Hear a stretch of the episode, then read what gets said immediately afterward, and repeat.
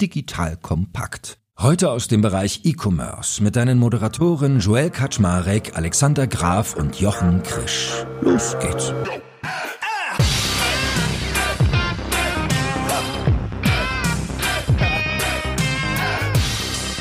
Hallo Leute, mein Name ist Jake Schmarek. Ich bin der Geschäftsführer von Digital Compact und habe wieder die beiden E-Commerce-Krannen an meiner Seite, den lieben Jochen Krisch von K5 bzw. Exciting Commerce und den guten Alex Graf von Kassenzone bzw. Spryker. Und heute geht es darum, dass wir mal über Übernahmekandidaten sprechen. Weil alles liegt ja gerade da nieder. Die Tech-Branche ist in der Krise, die Werte purzeln.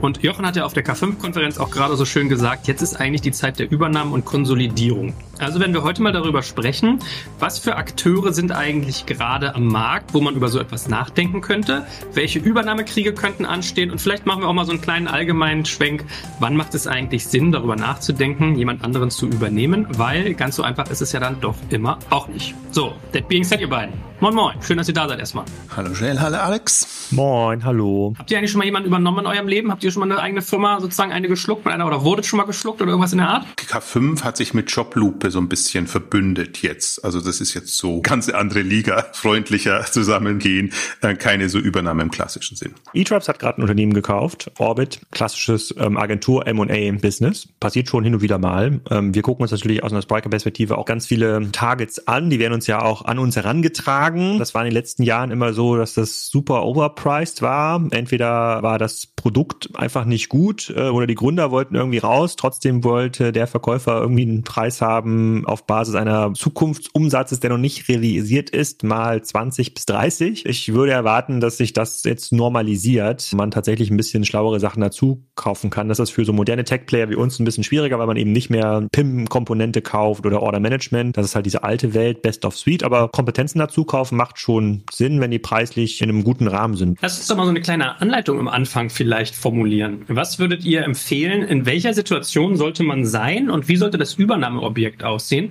dass eine Übernahme sinnvoll sein könnte? Weil es ist ja immer gar nicht so, dass du das Geld über den Tisch schiebst und zack äh, sind die beiden Teams zusammengeführt und der Umsatz hat sich verdoppelt, sondern es ist ja in der Regel auch mit sehr viel Reibung verbunden, so etwas zu tun. So, was sind denn so eure Merkmale, die ihr anlegt, wo ihr sagt, es könnte strategisch sinnvoll sein, in dieser Rolle jemanden zu übernehmen oder sich übernehmen zu lassen? Ich würde sagen, genau das ist der Punkt. Es muss strategisch sinnvoll sein. Also man sollte sich nicht verführen lassen. Also es gibt so ein paar opportunistische Momente, das hatte ich ja auch auf der K5 angedeutet, wenn was super günstig ist und aber jetzt gar nicht so wirklich in die Strategie reinpasst, aber trotzdem eigentlich zu gut ist, um, um wahr zu sein, dann ja. Aber ich würde eher sagen, wenn man in strategisch in einer souveränen Position ist und weiß, was man will, im Prinzip auch so ein bisschen, wie es Alex gerade geschrieben hat, wo Spriker weiß eben, was es kann, was es will und dann kann man ein sehr gutes Raster haben, was eigentlich überhaupt in Frage kommt. Wovon ich weniger halte, Leute es sich verführen zu lassen und teilweise eben auch Unternehmen zu nehmen, die halt dann nicht wirklich den Qualitätskriterien entsprechen. Das geht dann meistens in irgendeiner Form schief. Ich glaube, man muss einmal trennen zwischen, kauft man sich ein Unternehmen ein, die in irgendeiner Form jetzt Cash brauchen, die aber EBIT generieren, das ist so ein bisschen die klassische Private Equity. Denke, das kann man auch an so ein Unternehmen machen oder kauft man äh, Wachstum slash Marktzugang. Und das scheint ja jetzt extrem opportun zu sein, weil angenommen, du bist jetzt ein Unternehmen, was ganz stark wachsen will und vielleicht können wir da schon ins erste Beispiel gleich gehen, du bist jetzt ein Möbelhändler und weißt aus den letzten Jahren, dass wenn du jetzt 100, 200, 300 Millionen Euro online Umsatz aufbauen willst, muss man da auch so 100, 200 Millionen wahrscheinlich investieren in Technologie, Team, Infrastruktur, Warehousing. Siehst, dass die Werbepreise noch nicht runtergekommen sind, also es ist immer noch genauso teuer wie vorher bei Facebook und Google einen Klick zu kaufen auf das Keyword Exofa und jetzt kommt ein Unternehmen um die Ecke, was vielleicht 500 Millionen Euro Umsatz hat, 2 Millionen Kunden, das kannst du für 100 Millionen kaufen, dann kannst du das natürlich zusammenschieben. Ne? Gehst du deinem alten Investment-Theme nach und versuchst es selber aufzubauen oder kannst du jetzt günstiger schon mal ein, zwei Jahre überspringen? So diese beiden Sachen muss man erstmal unterscheiden. Da geht es jetzt nicht um EBIT, sondern da geht es um Marktzugang und insbesondere, und das wäre so meine These, der Zugriff auf bestehende große Kundendatensätze und auch vielleicht auch zufriedene scheint momentan so günstig zu sein, dass man eher Unternehmen kaufen sollte, als jetzt nochmal hunderte Millionen in Facebook und Google zu stecken. Werbung Aufgepasst! Wenn du ein B2B-Unternehmen bist, möchtest du jetzt deine Sales Pipeline mit neuen B2B-Leads füllen und dafür empfehlen wir dir unseren Partner SalesViewer. SalesViewer lässt sich total einfach erklären. SalesViewer entschlüsselt nämlich Unternehmen, die deine Webseite besuchen und zeigt diese in Klarnamen an. Du und dein Team sehen also ganz genau, wer eure Webseite besucht und wofür sich diese potenziellen KundInnen interessieren. Und dann gibst du einfach Vollgas, denn du kannst diese Unternehmen dann ja zielgenau ansprechen und einfach zu neuen KundInnen machen. Im Marketing und Vertrieb ist das also eine Wahnsinnsunterstützung für die B2B-Lead-Generierung. Deshalb nutzen schon viele Marktführer wie Stepstone, Avato Systems, Spot5, Talon One oder die Vodafone-Tochter Grand Centric Sales Viewer und generieren damit täglich neue B2B-Leads. Und wenn das für dich interessant ist, dann teste SalesViewer doch einfach mal kostenlos. Alles, was du dafür wissen möchtest, findest du unter folgender Weiterleitung digitalkompakt.de slash salesviewer. Und wie immer verlinke ich dir das auch auf unserer Sponsorenseite unter digitalkompakt.de slash Sponsoren. Das war's mit dem Werbespot. Ich würde ja sagen, da ist ja sogar eigentlich noch mehr drin, ne? Also eigentlich auch das Talent, was man kauft. Also ehe du dir die ganzen Leute rekrutieren müsst, da könnt ihr ja auch ein Liedchen von singen, wie aufwendig das ist. Das Know-how, was schon aufgebaut wurde, die Kundendaten, also vielleicht auch im besten Fall so Lieferantenbeziehungen und und und. Also eigentlich gibt es sozusagen viele Faktoren, die man sich da angucken kann. Und wahrscheinlich ist es bei Händlern nicht ganz so arg, Sachen zusammenzuschrauben, wie zum Beispiel bei SaaS oder Softwarebuden, weil da hast du ja unterschiedlichen Source Code und so weiter. Also kaufen ist ja vielleicht nochmal einen Ticken ähnlicher als äh, Geschäftsmodelle, die anders gelagert sind. Aber ich habe jetzt eben aus deiner Anleitung rausgehört, das klang so ein bisschen wie Home24. Sollten sich da vielleicht mal der ein oder andere Player angucken, was weiß ich, XXL Lutz oder Ikea oder an wen hast du als Käufer so gedacht? Jochen hat ja wahrscheinlich die Zahlen noch besser im Überblick, hat ja vor kurzem auch drüber geblockt, was da an Umsatz, Anzahl Kunden und Bewertungen zurzeit aufgerufen wird. Aber das sind irgendwie Werte, die erinnern mich an das E-Commerce 2008 und nicht an das E-Commerce 2021. Aber ich meine, was gelesen zu haben von unter 100 Millionen Enterprise Value von Home24? Nicht Enterprise, sondern Börsenkapitalisierung. Kapitalisierung, Marktkapitalisierung. Ja, und das ist halt unabhängig fast vom Unternehmen. Alle Bewertungen, Joel, du hast es gesagt, liegen, liegen da nieder und, und wirklich sind extrem niedrig, fast egal, wie man es anschaut. Also vielleicht nicht, wenn man es Richtung EBITDA anguckt, aber wenn man Umsatz, Potenzial, Wachstumspotenzial etc., die Punkte, die du gerade angesprochen hast, anguckt. Raum 24 war ja schon mal unter 100 Millionen, hat sich dann jetzt durch den Corona-Schwung eigentlich wieder gefangen, war jetzt nie übermäßig bewertet. Eben 700 Millionen plus Umsatz inklusive südamerikanischen Teile, also so wie du es eigentlich auch gesagt hast, so vielleicht 500 jetzt im, im Dach-Europaraum. Das ist dann schon ein Unternehmen, was man sich angucken kann. Also ich würde auch noch anmerken, es gibt gute und schlechte Unternehmen, die schlecht bewertet sind und es gibt gute und schlechte Unternehmen, die schlecht dastehen, weil sie eben nicht Kapital eingesammelt haben, jetzt als es möglich war. Deswegen haben wir jetzt so, was vorher eine Übertreibung nach oben war, haben wir eine Übertreibung nach unten und manche sind halt wirklich im Zugzwang. Da würde ich jetzt Home24 noch nicht dazu zählen, weil die haben schon jetzt ganz ganz schön noch Cash, also über 100 Millionen, was für Home24 Verhältnisse viel ist. Also es sind jetzt nicht so ein super Wackelkandidat, aber sind im Grunde schon ein attraktives Übernahmeobjekt. Ich meine, sie haben zuletzt selber eine Übernahme gemacht, sie haben Butlers übernommen. Andererseits muss man auch sehen, wenn man sagt, XXX Lutz, die haben Möbel.de übernommen von Pro7 Sat1. Also was jetzt eher so ein günstiger Mitnahmezukauf war, würde ich jetzt mal sagen. Also man sieht auch, solche Player werden offen, ne, die, die klassischen etablierten, und dann kann man sich tatsächlich schon diese Gedanken machen. An dich als Börsenprofi dann mal die Frage, also zwei Millionen plus aktive Kunden hatten die 2021, also Leute, die dort was bestellt haben. So, das Unternehmen ist an der Börse mit 100 Millionen bewertet. Das heißt ja nur 50 Euro pro Kunde. Wenn ich mir überlege, was muss ich für, Neukunden ausgeben? In der Möbelbranche ist das ein Spottpreis. Angenommen, ich bin jetzt ein aggressiver Aufkäufer oder ich bin ein progressiver Denker in der Möbelbranche. Die findet man ja nicht so oft. Könnte denn ein XXX Lutz das übernehmen? Also was wäre denn der Prozess? Können Sie sagen, ich zahle 30 Prozent mehr und biete das jetzt den Aktionären an? Grundsätzlich ja. Wir haben jetzt eine Differenz, man hat ja gesehen, wie es bei Zooplus gelaufen ist. Also A, ist es in Deutschland nicht ganz so einfach wie in den USA, deswegen passiert es auch weniger häufig. Und dann kann natürlich eine Bieterschlacht ausbrechen, wie es jetzt im Fall von Zooplus passiert ist, dass man sagt, nee, das möchte ich nicht unbedingt, dass das dahin geht. Ich würde in dem Fall schon fast sagen, also man muss mindestens mit dem Doppelten rechnen. Also ich würde jetzt nicht sagen, für 100 Millionen bekommt man das. Selbst für 250 Millionen wäre das noch günstig. Und es ist schon ein Akt. Also muss man schon wollen, weil ein Unternehmen wirklich von der Börse zu nehmen und der meiste Teil muss zustimmen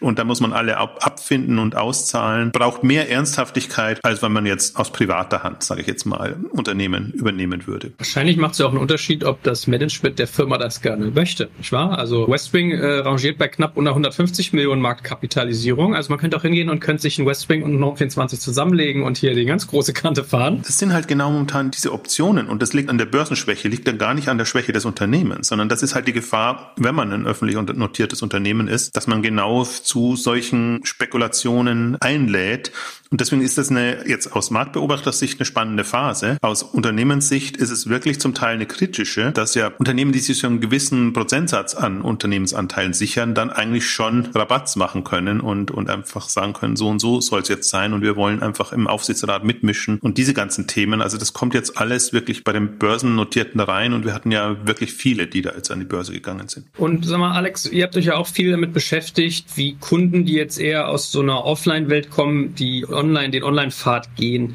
Würdest du sagen, jemand, der jetzt lange eher einen Offline-Pfad beschritten hat, würde sich leicht damit tun, jemanden einfach zu kaufen und zu integrieren? Fällt das leichter, als es selber zu bauen oder ist es im Gegenteil eher sogar anstrengender? Unser Fokus ist ja mittlerweile sehr stark B2B-orientiert. Hatte ich immer die Meinung vertreten, dass es nicht so sehr sinnvoll war, in den letzten Jahren an Online-Unternehmen zu beteiligen oder an Pure-Plan zu beteiligen, weil das in der Regel so, dass die eigene Digitalisierung und Transformation gestoppt hat. Hätte man gesagt, okay, wir beteiligen uns jetzt hier in einer kleinen Agentur oder einem kleinen Online Online-Business. Die machen das jetzt für uns. Das heißt, wir können weiter in unserem alten Brei schwimmen. Jetzt sind aber natürlich Größenordnungen verfügbar im Markt, wo man sagen kann, okay, du kannst dir eigentlich für einen okay Betrag fast nochmal 30 Prozent Umsatz dazu kaufen, 40 Prozent, dein, in Anführungsstrichen, altes Unternehmen da so rein migrieren. Das ist eine komplett neue Option. Die gab es im letzten Jahr noch nicht. Du konntest im letzten Jahr nicht günstig Online-Umsatz dazu kaufen. Und wenn man sich sieht, wie schwer es jetzt, bleiben wir mal beim Thema Möbelhandel, angenommen, du bist jetzt in der klassischen Region in Deutschland, irgendwo in Mitteldeutschland, hast dort irgendwie eine Zentrale, wie schwer schwer man sich dort tut, Teams aufzubauen. Dann ist das Thema Recruitment da ein riesiges Argument. Das Thema Technologie, Kompetenz ist ein riesiges Argument. Kundenzugangsthema ist ein riesiges. Wenn das Asset passt und wenn man sagt, das ist eigentlich mindestens 20, 30 Prozent des eigenen Umsatzes schon, bringt das schon mit. Das heißt, wir können uns in die Richtung dieses Assets bewegen und nicht andersrum. Eine super progressive Strategie, weil die meisten dieser großen Händler, nicht nur Möbelhändler, haben ein sehr, sehr konservatives Investment gebaren. Die haben die letzten 50 Jahre Dividenden gezahlt, haben immer was verdient und jetzt jetzt irgendwie das eigene EBIT mal 10 zu riskieren für ein Business, was aus der Sicht dieser Händler ja kein Geld verdient, deswegen ist es ja so billig, da muss man schon immer mehrere Schatten springen. Also in der Theorie sehe ich da einen Fit, in der Praxis sehe ich ihn nicht. Lass mich vielleicht noch ein Beispiel geben, wo das geklappt hat. Also genau so ein Fall. Also ist ein bisschen unbekannter und, und kleinerer, wieder aus dem Möbelbereich. Weka hat vor ein paar Jahren, ist jetzt auch schon einige Zeit her, Garten und Freizeit übernommen. Inzwischen ist das das stärkste Geschäftsfeld oder mindestens so stark wie, wie ihr stationärer. Was eben da gut gelungen ist, dass sie es ziemlich separat führen und dass sie auch noch in Garten und Freizeit investiert haben. Das Ganze läuft inzwischen unter dem Namen Raumschmiede, veröffentlicht auch mal schön Geschäftszahlen. Deswegen bekommt man das auch so ein bisschen mit. Und da war, glaube ich, mitentscheidend, dass der Garten- und Freizeitgründer noch mit dabei ist, dass der weiter einen, einen gewissen Anteil hält und dass man dem das in die Hand gegeben hat, das weiter online voranzutreiben. Und das ist für mich so ein Beispiel für eine wirklich gelungene Konstellation Situation, weil ich mache mir ehrlich gesagt immer Sorgen, wenn ich höre, dass ein stationärer klassischer Händler Online übernimmt. Das geht eine Zeit lang gut und dann versandet es irgendwie und man investiert nicht mehr und das floppt dann meistens. Und ich habe jetzt inzwischen aber genügend Beispiele, wo das gut geklappt hat und wo das Online-Geschäft weiter boomt und jetzt gerade in Corona einfach ja, zum Teil die auch gerettet hat, weil das der Arm war, der wirklich gut geklappt hat. Also das ist für mich so ein Beispiel jetzt aus, aus dem Möbelbereich, wo man sieht, wie man es eigentlich gut machen kann. Die haben dann auch dazu gekauft, also Raumschmiede ist ein bisschen mehr mehr jetzt als, als Garten und Freizeit. Also eine schöne Story eigentlich. Wir können ja uns auch mal in weitere Branchen rüberhandeln. Also wir haben jetzt viel über Möbel gesprochen. Ein anderes Segment, was mir noch so einfallen würde, wo man viel Vergleichbarkeit drin hat, viel Preistransparenz, was irgendwie auch relativ crowded und umkämpft ist, wäre Elektronik. Habt ihr so Akteure, wo ihr sagt, da könnte jetzt gerade was gehen, börsennotiert, könnte man sich angucken? Also man sieht ja gerade, was, was AO für Schwierigkeiten hat, die das Deutschlandgeschäft einstampfen mussten aus Cash-Gründen. Also das ist gerade das Problem. Es ist nicht so sehr, dass der Umsatz jetzt komplett wegbleibt, sondern sondern dass der Kapitalzugang beschränkt ist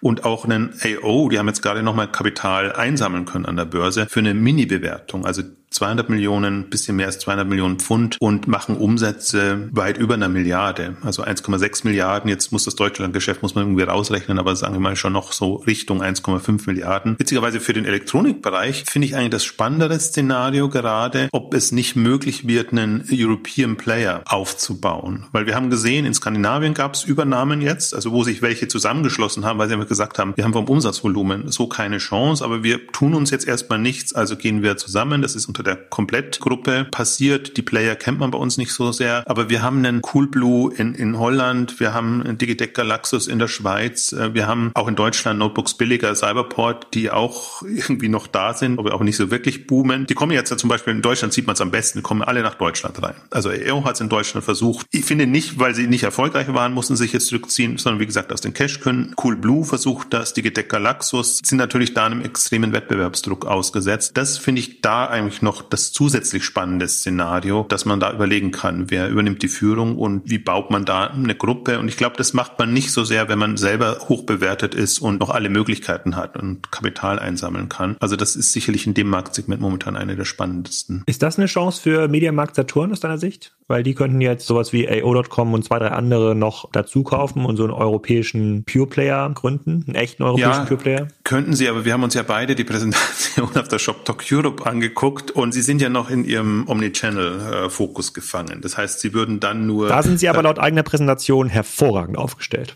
Absolut. Und das wird auch die Zukunft sein. Und das ist so ein bisschen die Sorge. Also Track Record von Media Saturn ist ja Red Coon übernommen, andere übernommen und irgendwie alles entweder eingestampft oder wieder verkauft. Also unter anderem Management, unter anderen Vorzeichen. Aber gerade Media Saturn ist aus meiner Sicht eigentlich nicht in der Lage, einen reinen Online-Händler zu integrieren. Natürlich, sie könnten jetzt, also es ist günstig zu haben und im Prinzip die Möglichkeiten wären da. Und bei mir ist es aber eher so die Befürchtung, weil das sind wirklich gute Unternehmen, die wir jetzt da eigentlich haben, mit sehr unterschiedlichen Strategien, die man sich schnappen könnte. Natürlich gibt es auch viele andere. Klar, Media Saturn könnte zu einem Aufkäufer werden. Bleiben wir bei dem AO.com-Beispiel. Wenn man sich jetzt eine Gruppe wie Miele anschaut, die ja noch sehr, sehr geringe Direct-to-Consumer-Aktivitäten hat, die machen so viereinhalb, fünf Milliarden Euro, sind, glaube ich, in diesen weiße Ware-Geräten auch Qualitätsführer in vielen Bereichen. Alternative wäre dann Bosch Siemens. Aber so als Miele-Familie, sich da ein Szenario zu überlegen, bei dem man dann meinetwegen 500 Millionen Euro für AO.com zahlt, die jetzt ja schon der Qualitätsführer sind für die Online-Bestellung, Belieferung. Ich weiß nicht, wie viele Kunden die haben, aber das müsste ja auch so ein, zwei Millionen sein, die AO.com hat. Das ist ja auch mega viel, die ich dann alle irgendwie konvertieren kann auf meine Marken. Wäre das ein Move? So ein bisschen traurig, dass das Deutschlandgeschäft stand ja zeitlang zum, zum Kauf, dass das nicht übernommen wurde. Also ich finde, das ist ein viel zu wenig diskutiertes Szenario, die Marken und Hersteller, dass die einfach sich den Endkundenzugang damit auch erschließen, weil das ist die große Herausforderung. Und die Argumentation ist immer noch, ja, wir stützen den Fachhandel, den stationären und haben da unsere schönen Präsentationsflächen und alles.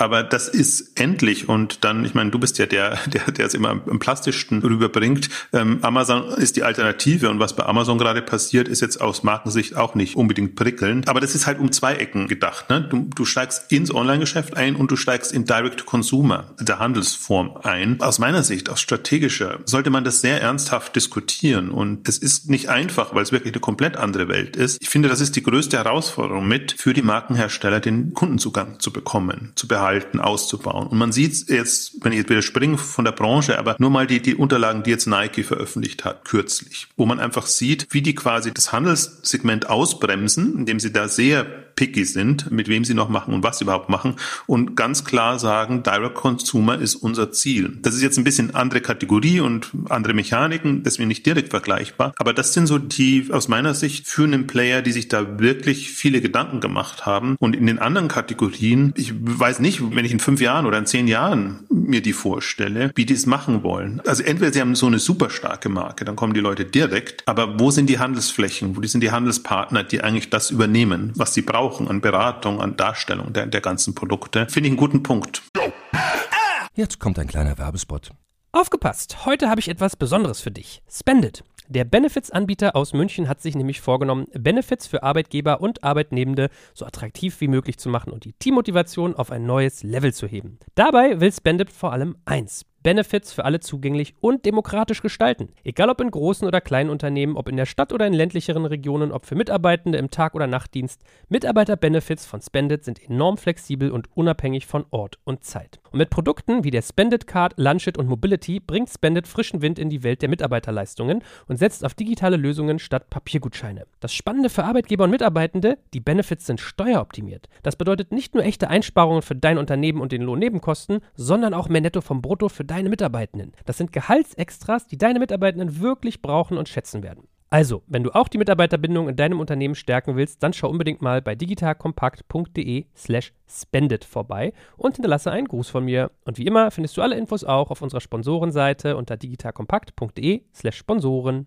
Werbung Ende lasst uns doch auch mal ein bisschen das Fashion-Segment betrachten. Also es gab ja auch gerade kürzlich das Thema High Snobiety und Zalando. Da können wir ja auch mal einen kleinen Exkurs machen, weil da gab es ja gerade eine Übernahme, auch wenn es jetzt keine börsennotierte war. Äh, ich weiß, ich hatte den David Fischer vor äh, Ewigkeiten mal im Podcast, ich glaube 2017 oder sowas. Und das ist auch so eine richtig charmante Gründergeschichte, wie High Snobiety entstanden ist, eigentlich aus so einem Fantum heraus und dann irgendwie wirklich Bootstrap nach oben gezogen. Was ist so euer Blick aufs Fashion-Segment? Der interessanteste Case für mich immer noch ist ein Zusammenschluss der Fashion-Plattformen. Das ist immer noch Zalando Zalando, About You, ASOS. Da ist ja überall die Bestsellergruppe drin, die hat sicherlich ein Interesse, dass diese Dinge besser funktionieren aus einer Beteiligungssicht. Allerdings auch ein Interesse, dass sie eigenständig bleiben, weil sie ja ganz, ganz viele Marken haben, die natürlich auf möglichst viele Händler verteilt werden sollen, damit die Marken weiterhin stark bleiben. Als wir dieses Szenario das erste Mal, ich glaube auch in dieser Runde schon mal so angesprochen haben, da waren die Börsenbewertungen teilweise noch dreimal so hoch. So, mittlerweile kann man ASOS, About You und Zalando für eine Summe unter 10 Milliarden Euro kaufen. Sicherlich ist es die ganze Komplexität von der Börse nehmen und alle müssen irgendwie zustimmen. Du hast ja schon starke Shareholder da drin. Marken müssen, wenn sie online irgendwie effizienten Kunden erreichen wollen, eigentlich dieses Advertising-Geschäft mittragen. Also sie müssen dann, müssten an so ein Konglomerat relativ viel Geld zahlen, um dann ihre Marken zu pushen. Ja, sie können quasi mehr Werbegelder vereinnahmen. Das ist ein deutlich stärkeres Setup, um dann deine Eigenmarken in den Markt zu pushen. Ich glaube, ASOS hat immer noch über zwei Drittel aller Produkte sind Eigenmarken, die sie so viel, viel effizienter auf den Kontinent verteilen können. Das ist ASOS bisher noch nicht so gelungen. Möglicherweise könnte man in so einem Konglomerat auch noch so einen Scheinabklatsch verstecken.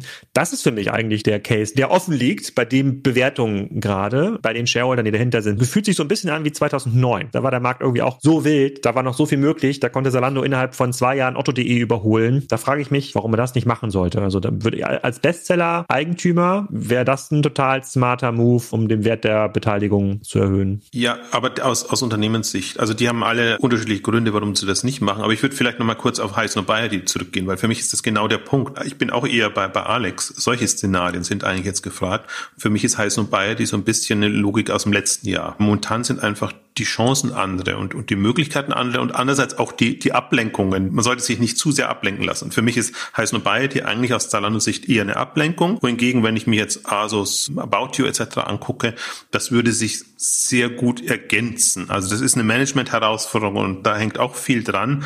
Aber wir müssen ja auch so ein bisschen überlegen, wie sieht der Modemarkt in fünf Jahren oder in zehn Jahren aus? Und alle sind ja immer so inkrementell unterwegs, so von diesem Jahr zum nächsten Jahr wachsen wir so und aber irgendwann prallen sie aufeinander und dann, dann gibt's die großen Diskussionen. Es geht nicht darum, jetzt den, den führenden Online-Player in so einen Online-Wettbewerb zu inszenieren, sondern die Zaras und die H&Ms sind die Wettbewerber, mit denen man äh, letztendlich konkurriert.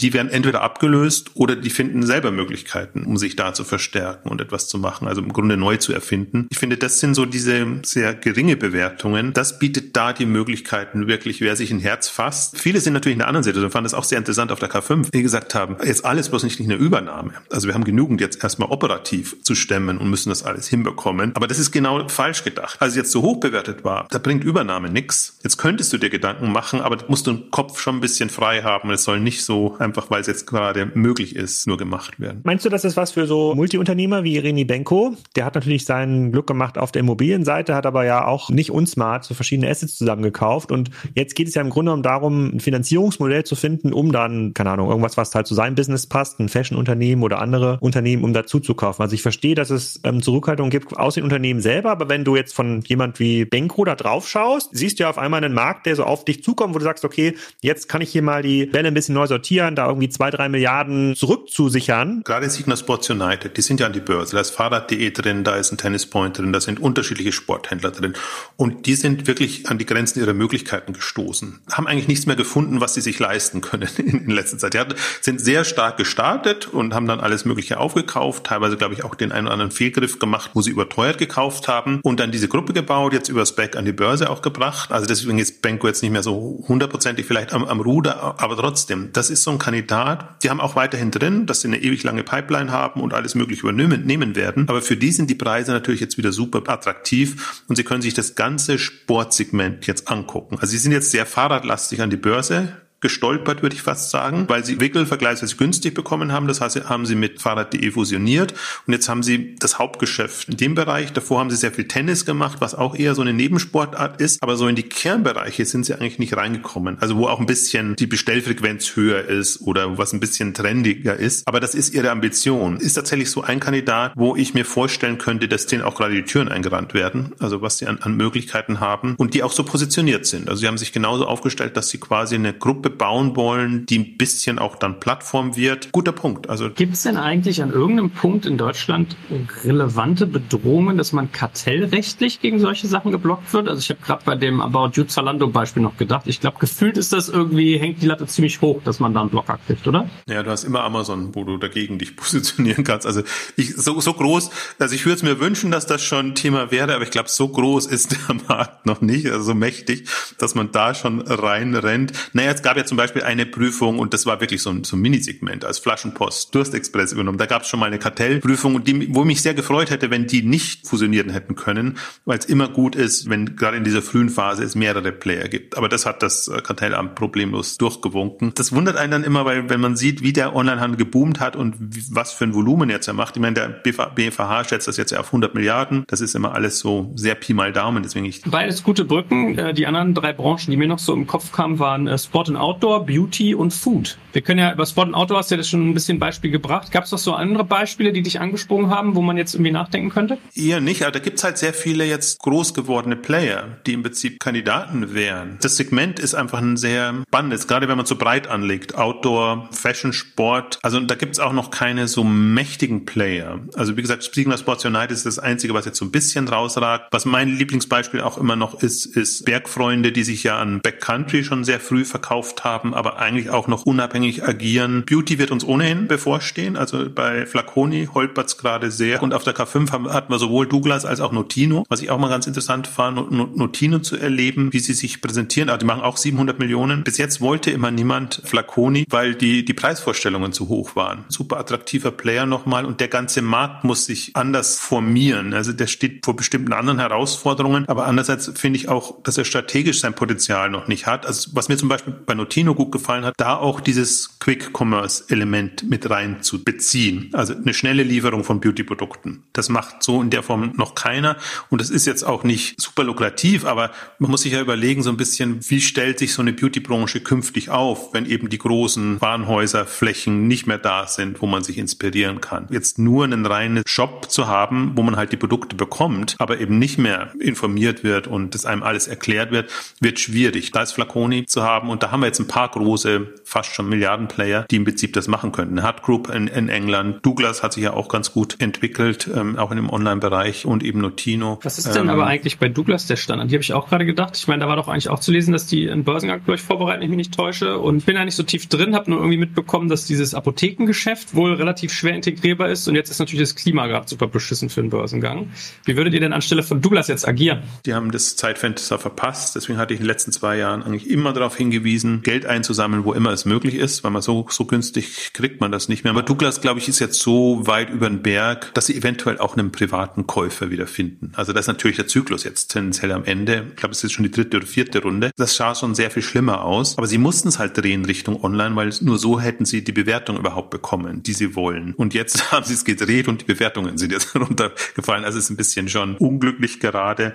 Aber ich glaube, die können auch aus eigener Kraft und wenn die irgendwie eine, eine vernünftige Strategie, das weiß ich nicht, ob das mein erstes gewesen wäre, dass ich jetzt noch Apotheke und sie sagen sie jetzt Beauty und Health oder Health and Beauty, angrenzende Sortimente, verkaufen sie ganz gut. Aber da hängt es ein bisschen davon ab, was, was ist so die Vision? Wo, wo ist die Fantasie jetzt? Was, was soll so ein Douglas werden? Ich meine, da haben sie schon noch ein bisschen Luft nach oben, aber wenn man sieht, woher sie kommen, haben sie sich da eigentlich jetzt ganz gut rausgearbeitet. Flaconi haben sie sich immer gesträubt, das zu übernehmen, eben aus Preisgründen zum Teil. Dafür haben sie ja das. Parfüm Dreams übernommen, als so genau. Online-Bude. Für das preisgünstigere Segment, was sie auch brauchen, was irgendwie auch Sinn macht, aber was natürlich jetzt in einer anderen Preisliga als auch Umsatzliga war. Vielleicht als äh, letztes Thema nochmal, ansonsten Food. Ich hatte die Tage einen FAZ-Artikel in der Hand, wo zu lesen war, Gorillas sei gerade auf der Suche nach einem Käufer und dann hieß es so, nein, das stimmt gar nicht und man sortiert ja immer und Finanzierung. Täte sich da nicht auch einiges gerade auf? Da mal irgendwie, was habt ihr so für Gedankenspiele im, im Food-Bereich? Ich glaube, für einen Strategen ist sowas natürlich immer schwierig, weil auch wenn man das jetzt günstiger bekommt als die kolportierten drei, vier Milliarden, die das mal wert gewesen sein soll, soll, ist das halt ein Business, in dem klar rein investiert werden muss in die nächsten Jahre. Und wir reden da über Beträge, die im Bereich hunderte Millionen, vielleicht sogar mehr liegen. Sodass der Product Market Fit da ist, sehe ich auf jeden Fall, dass das vielleicht nicht für alle Kohorten geeignet ist. Also die da nur Bier und Chips wollen, die sind vielleicht nicht so cool, aber die da mit ihrem Wocheneinkauf machen wollen, das hat ja der Adrian Frenzel ja auch auf der K5 erzählt, ist das schon mega cool. Da gibt es auch einen theoretischen Fit zum stationären Handel. Also es könnte da stationäre Interessenten geben, aber das ist einfach zu unattraktiv für die Businesses, die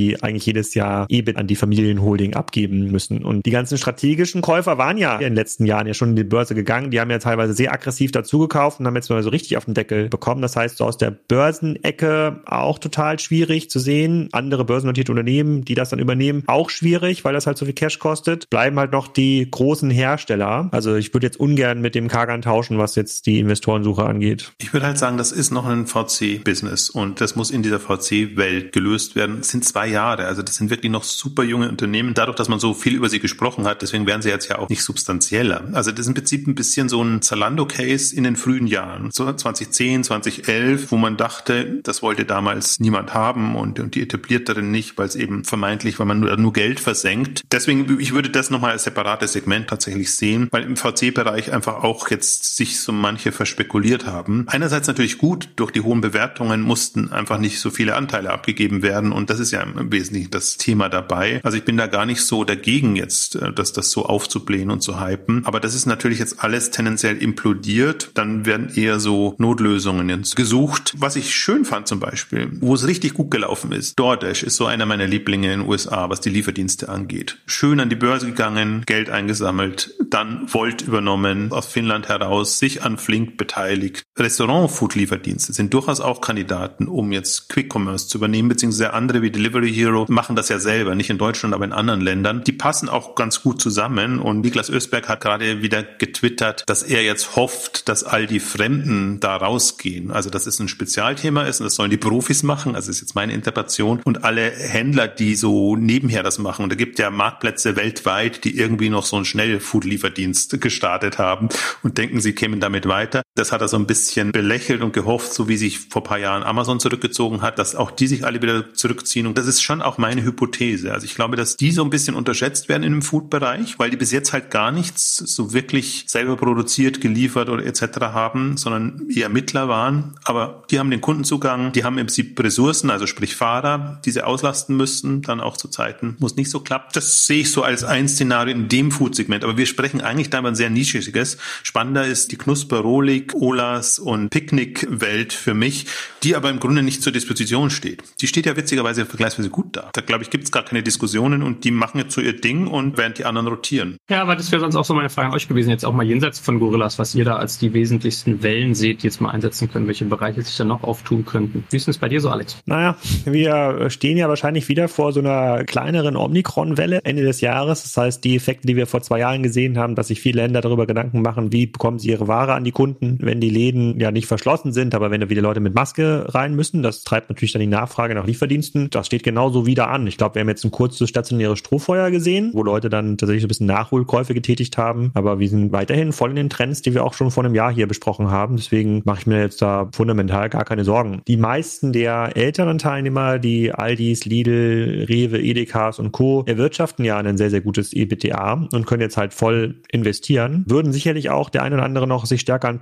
Picknick und Knusper beteiligen. Ja, aber wie Jochen schon sagt, die brauchen das gar nicht. Also die sind gar nicht so aufgestellt, dass sie so viel Cash verbrennen, Monat für Monat. Die werden wahrscheinlich langsamer expandieren. Picknick wird sich jetzt nicht leisten können, nochmal ein zweites, drittes Warehouse-Projekt parallel aufzubauen. Das wird dann sequenziell passieren. Also wenig Aussicht für mich in Kiel, diesen Service zu bekommen. Aber die Fundamentaldaten sind alle super. Und die, die halt privat sind oder weiterhin privat bleiben, sind halt besser aufgestellt, weil sie eigentlich zu immer noch guten Konditionen an Geld kommen. Wir sind jetzt wirklich im tiefsten Tal drinnen. Also ich glaube, auch das wird wieder nur ein Fenster sein. Man steigert sich ja da immer rein und sobald es unten ist, dann hat man das Gefühl, es wird jetzt ewig unten bleiben. Also eben genau nicht. Wir sind jetzt zweites Halbjahr 2022. Da sind die ganzen Corona-Effekte eigentlich von dem zweijährigen Zyklus, Lockdown-Zyklus, klingen jetzt ab. Also wir haben eigentlich jetzt schon wieder die Möglichkeiten, dass schöne Wachstumszahlen kommen. Gerade heute hat äh, About You seine Zahlen veröffentlicht. Das sieht man sehr schön. Ab Mai geht's wieder hoch. Das sind wieder andere Werte und dann dreht sich auch die Wahrnehmung wieder. Deswegen glaube ich, das wird jetzt maximal ein, zwei Quartale sein, wo wir diese Chance haben, Unternehmen, die sich in der kritischen Phase finden, günstig zu bekommen, Inflation, gestiegene Energiepreise etc., die da betroffen sind und kein Kapital haben, da wird es noch ein bisschen länger sein. Bei den Bewertungen würde ich jetzt nicht davon ausgehen, dass wir jetzt dauerhaft so extrem niedrige Bewertungen sehen. Also deswegen ist das schon alles sehr potentitätsgetrieben möglich. Vielleicht noch eine allerletzte Frage, nochmal so auf die Metaebene gewechselt. Hat man eigentlich die Möglichkeit, was man immer so aus den Filmen kennt als äh, feindliche Übernahme, so etwas in Deutschland auch durchzuziehen gegen den Willen eigentlich eines Käufers? Oder reden wir bei all dem, wovon wir heute sprechen, eigentlich immer davon, dass das immer so eine Teamentscheidung sein muss, Käufer und Gekaufter haben Lust, das gemeinsam zu tun? Ja, auch da mein Lieblingsbeispiel wieder Rocket in seinen letzten Börsentagen, sage ich jetzt mal. Also was Sie da noch an Ärger bekommen haben, es war jetzt keine feindliche Übernahme, aber es können schon nicht so wohlgesonnene Investoren dann plötzlich reingehen und sagen, nee, so billig könnt ihr die Anteilseigner nicht abspeisen. Also in Deutschland nicht, in in USA oder so schon. Oder auch in England. Hut Group ist für mich immer noch eines der super spannendsten Unternehmen, sehr stark in dem Bereich Beauty und Nutrition, extrem runtergeprügelt an der Börse, teilweise durch eigenes Verschulden. Und die hatten jetzt wirklich zu kämpfen. Also sie hatten ein paar so Kandidaten, die sie am liebsten super günstig übernehmen wollten. Da ist alles denkbar. Und ja, also so manche sind halt so schwach aufgestellt, gerade so, dass ich mir das schon vorstellen kann. Na gut, ihr beiden. Also war doch ein interessanter Ritt. Wir sind mal gespannt, was sich jetzt noch so bis Jahresende in dem Bereich tun wird. Und Zeit, dass du mal wieder öfters K5 machst, Jochen. Das ist ja hier immer ein guter Impulsgeber. Sehr, sehr gerne. Mindestens einmal im Jahr. Und wir haben jetzt noch einen Shop Usability Award, also jetzt mindestens zwei Veranstaltungen dann im Jahr. Na gut, ihr Lieben. Dann freue ich mich schon aufs nächste Mal mit euch. Danke euch ganz herzlich und bleibt schön gesund. Danke dir. Ciao, ciao. Danke fürs Zuhören beim Digital Kompakt Podcast. Du merkst, hier ziehst du massig Wissen für dich und dein Unternehmen heraus.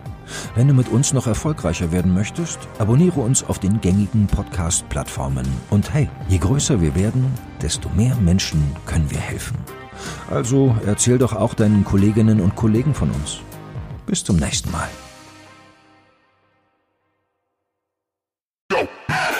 Jetzt kommt ein kleiner Werbespot. Aufgepasst! Heute gibt's Werbung in eigener Sache. Wir wollen dich nämlich besser kennenlernen, weil viele hören Woche für Woche unseren Podcast und dabei wissen wir gar nicht immer, wer genau diese Leute sind. Und natürlich wollen wir ja aber wissen, wer du bist, um unseren Inhalt auch an deinen Interessen ausrichten zu können. Und um das zu ändern, habe ich eine Umfrage vorbereitet. Dort kannst du uns erzählen, wer du bist und wofür du dich interessierst. Und was du davon hast, naja, ich meine, je besser wir dich kennen, desto besser können wir unseren Podcast an deine Bedürfnisse anpassen. Und dann spreche ich auch keine Werbung mehr für Penispuppen und Online-Casinos ein, wo dich womöglich ganz andere Dinge interessieren. Nein, kleiner Spaß und trotzdem, du tauschst fünf bis zehn Minuten deiner Zeit gegen viele Stunden noch bessere Unterhaltung und Tiefenwissen in der Digitalwirtschaft. Klingt für mich nach einer Win-Win-Situation und geh doch also daher mal auf die Seite digitalkompakt.de/slash Umfrage. Fülle diese nach bestem Wissen und Gewissen aus und freue dich in Zukunft auf noch besseren Content auf Digital Kompakt. Ende der Werbung.